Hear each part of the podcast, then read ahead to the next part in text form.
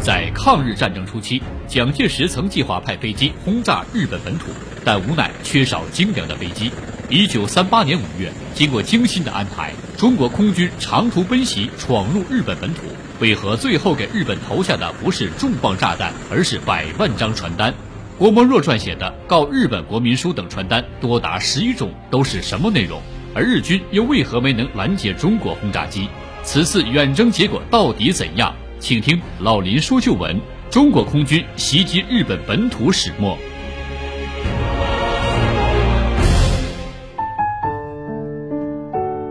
好，听众朋友，广告之后，欢迎您继续收听辽宁都市广播，每周日由林霄带给您的老林说旧闻节目。接下来，让我们继续讲一讲中国空军空袭日本是否遭到了日方的袭击拦截，最后的效果又是怎样的呢？当时呢，侍从室一处的主任钱大军认为此方法可行，并且将其口头报告给了蒋介石。老蒋思虑再三，最终决定不投炸弹，而改为散发传单。遵蒋的指令，在一九三八年三月，中国空军呢重新制定了空军对敌内地袭击计划，决定空袭时间在一九三八年五月中旬。目标是日本九州的长崎、佐世保等城市，以我浙东的宁波、诸暨为前进基地。选用的飞机呢，是从美国购进的马丁幺三九 WC 远程轰炸机。使用的武器呢，是百万份的传单。经计算，如果从宁波起飞，到八番的距离是九百八十公里，马丁幺三九的这个往返时间约为六个小时。蒋介石核准了计划书之后呢，空军便进入到准备阶段。宣传文件是由国民党中央宣传部的副部长方志及其日裔的夫人，还有呢军委会政治部第三厅的厅长郭沫若和日本反战作家陆地艮撰写和翻译的。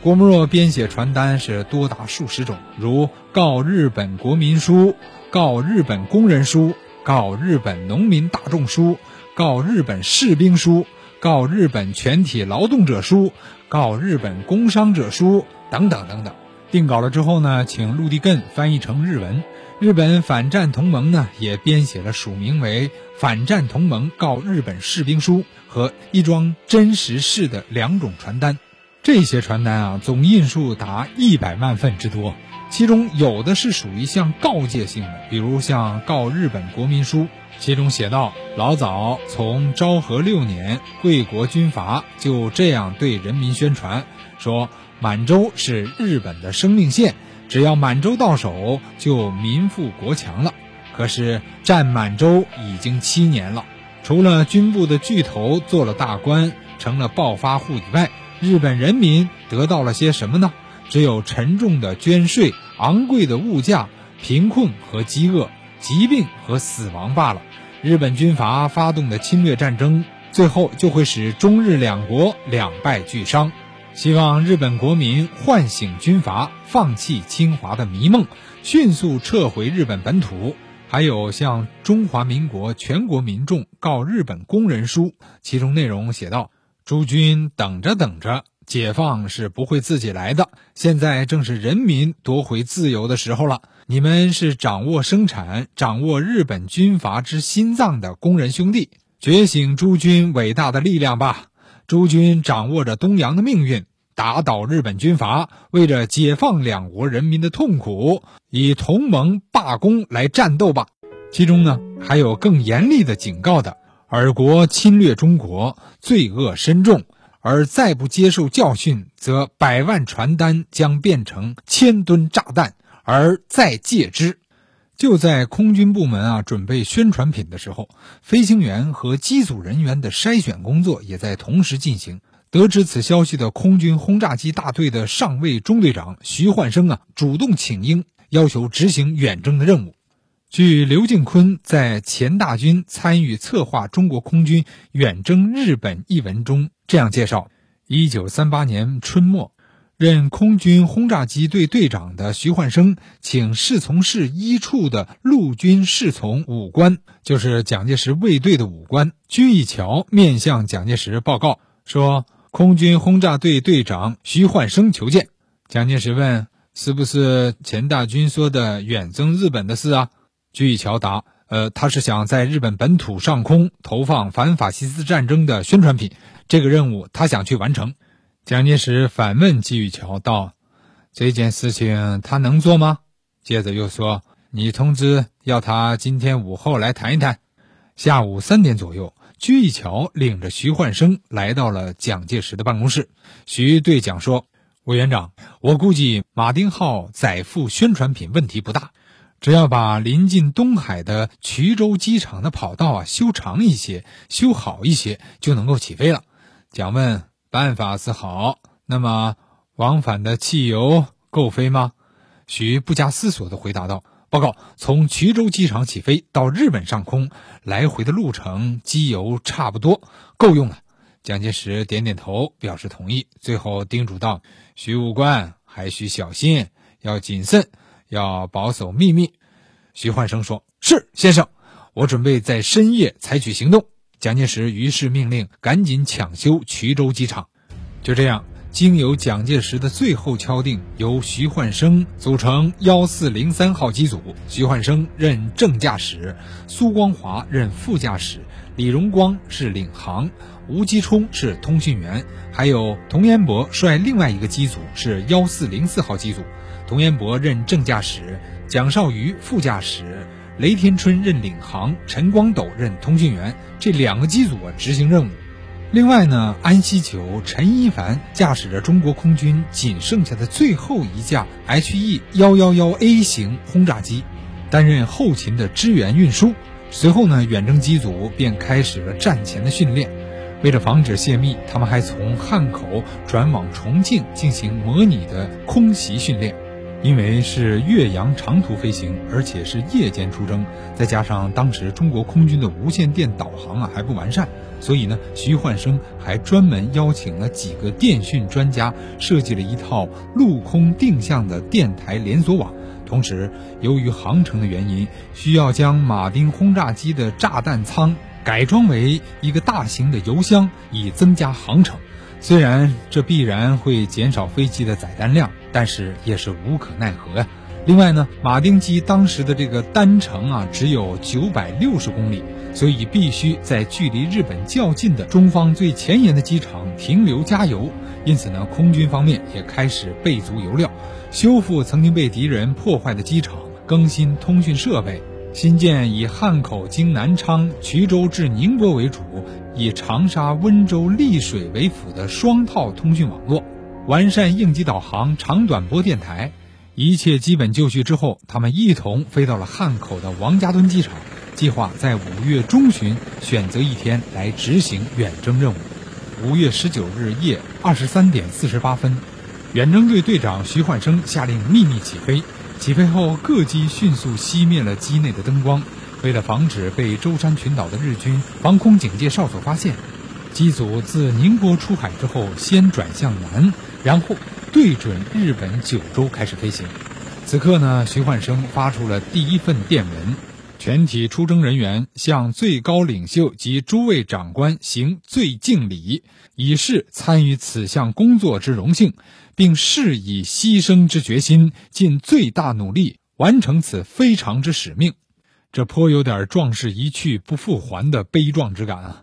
在二十日零时三十五分，徐又发电。云太高，不见月光，完全用盲目飞行。在凌晨二时四十分左右，轰炸机终于到达了日本的长崎。徐焕生命令目标马路路灯投弹，随即报告了指挥部，说顺利到达目的地，开始散发文告。三点四十五分，在飞临九州北部城市的福冈上空时，机上报务员向国内发报：空中没有阻拦，地面发出警报。灯火管制了，无数探照灯柱直插云霄，高射炮火密集发射，我飞机安全飞离。两架轰炸机依次飞临了九流米、佐贺、佐世保、福冈等其他九州的各城市，撒下了传单上百万份，在日本本土上空飞行了两个小时。但是到达福冈之后，日本则实施了灯火管制，全程一片漆黑。说明，直到此时，日本人才有所察觉。此后的情况，如航空委员会的主任钱大军给蒋介石的报告中所说，两机至二十日凌晨三点到达长崎上空，经东北环绕九州北部全境，沿途散发传单，所经各处城市未发现敌机拦截。我机散发传单完毕，任务完成，乃于四时许开始回航，于七时二十分抵达浙江海岸，八时四十五分落南昌机场。加油后，于十一时返回汉口，人机无恙。这两架轰炸机啊，在汉口的王家墩机场降落的时候，国民政府行政院的院长孔祥熙、军政部长何应钦和中共中央和八路军驻武汉办事处的代表周恩来、吴玉章、陈少宇等人亲自来到机场迎接。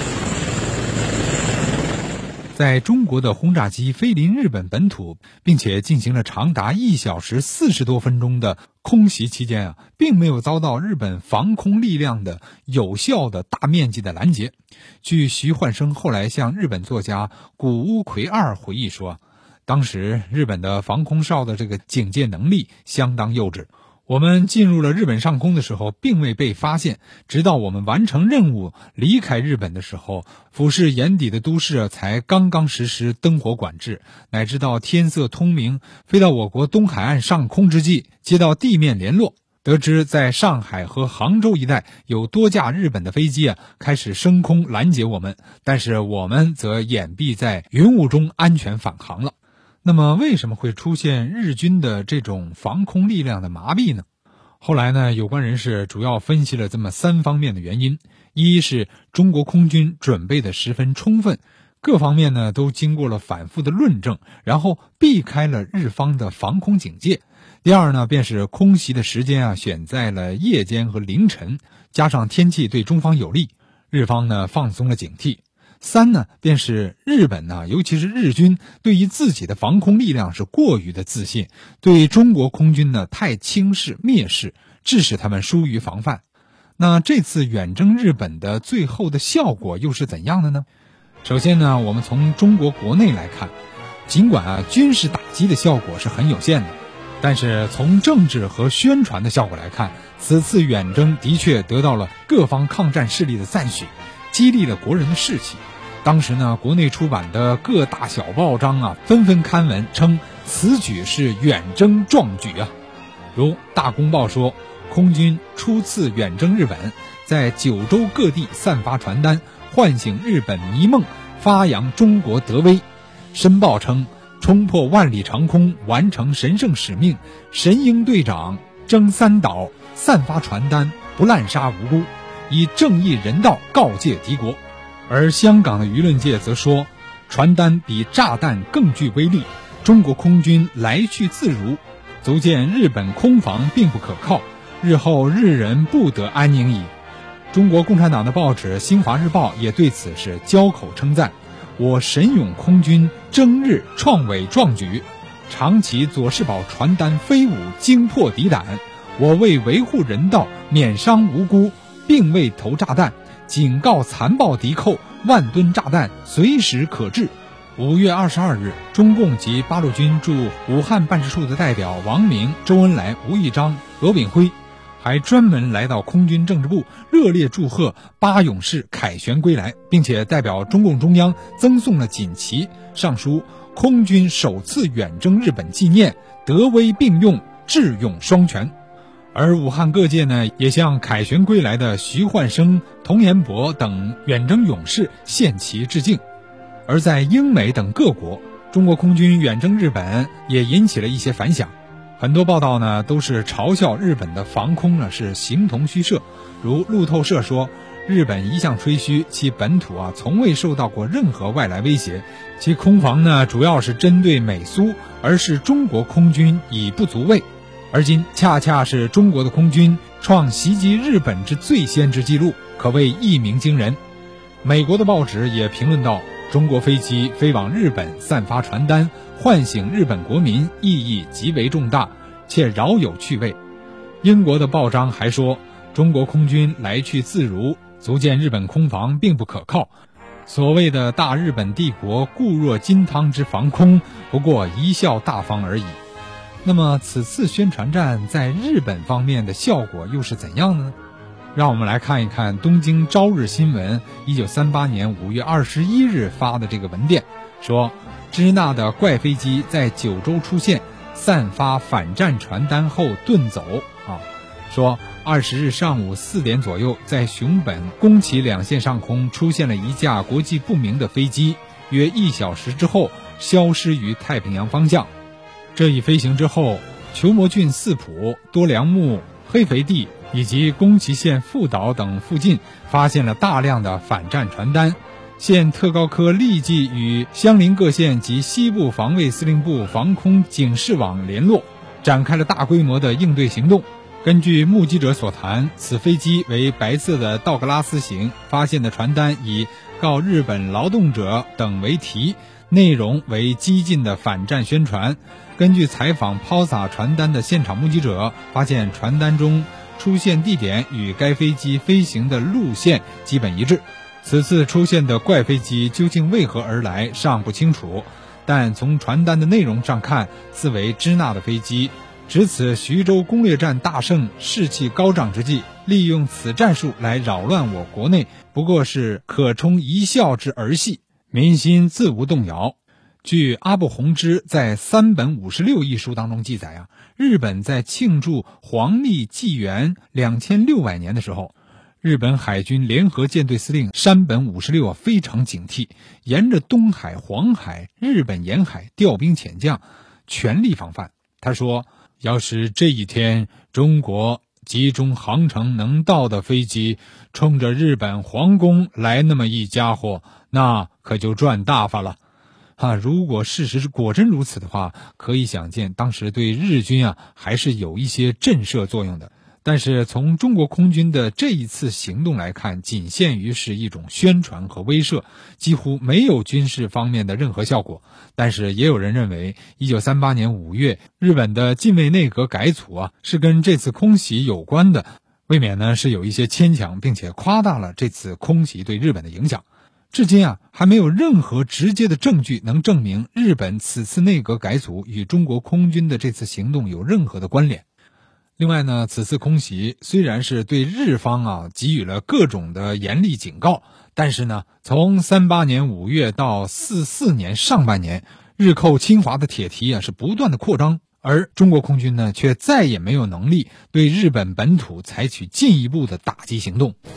直到一九四四年的六月，美国与中国组成的联合空军第二十航空队，六十三架美国的 B 二九超级空中堡垒的战略轰炸机，满载着六百多吨的重磅炸弹和凝固汽油弹，首次从成都起飞，直扑日本的九州，盟军才正式开始对日本本土进行大规模的战略轰炸。无论怎样，从政治和宣传的角度来看。远征日本，用纸弹来轰炸日本，在振奋国人抗日精神方面确实起到了很大的作用。尽管此次行动的军事效果非常有限，但是呢，中国将士在抗战低迷的时候尽最大的努力震慑并且抗击日军的这个精神，永远值得我们后人的敬重和赞许。好了，听众朋友们，今天我们的老林说旧闻到这儿就结束了。在此呢，林霄代表我们后期制作严斌，感谢您的收听。下周同一时间我们再见。千古星河璀璨，往事并不如烟，旧闻依然鲜活，昨天对话今天。老林说旧闻，每周日早七点半至八点半，晚二十一点至二十二点，让昨天的灯照进心田。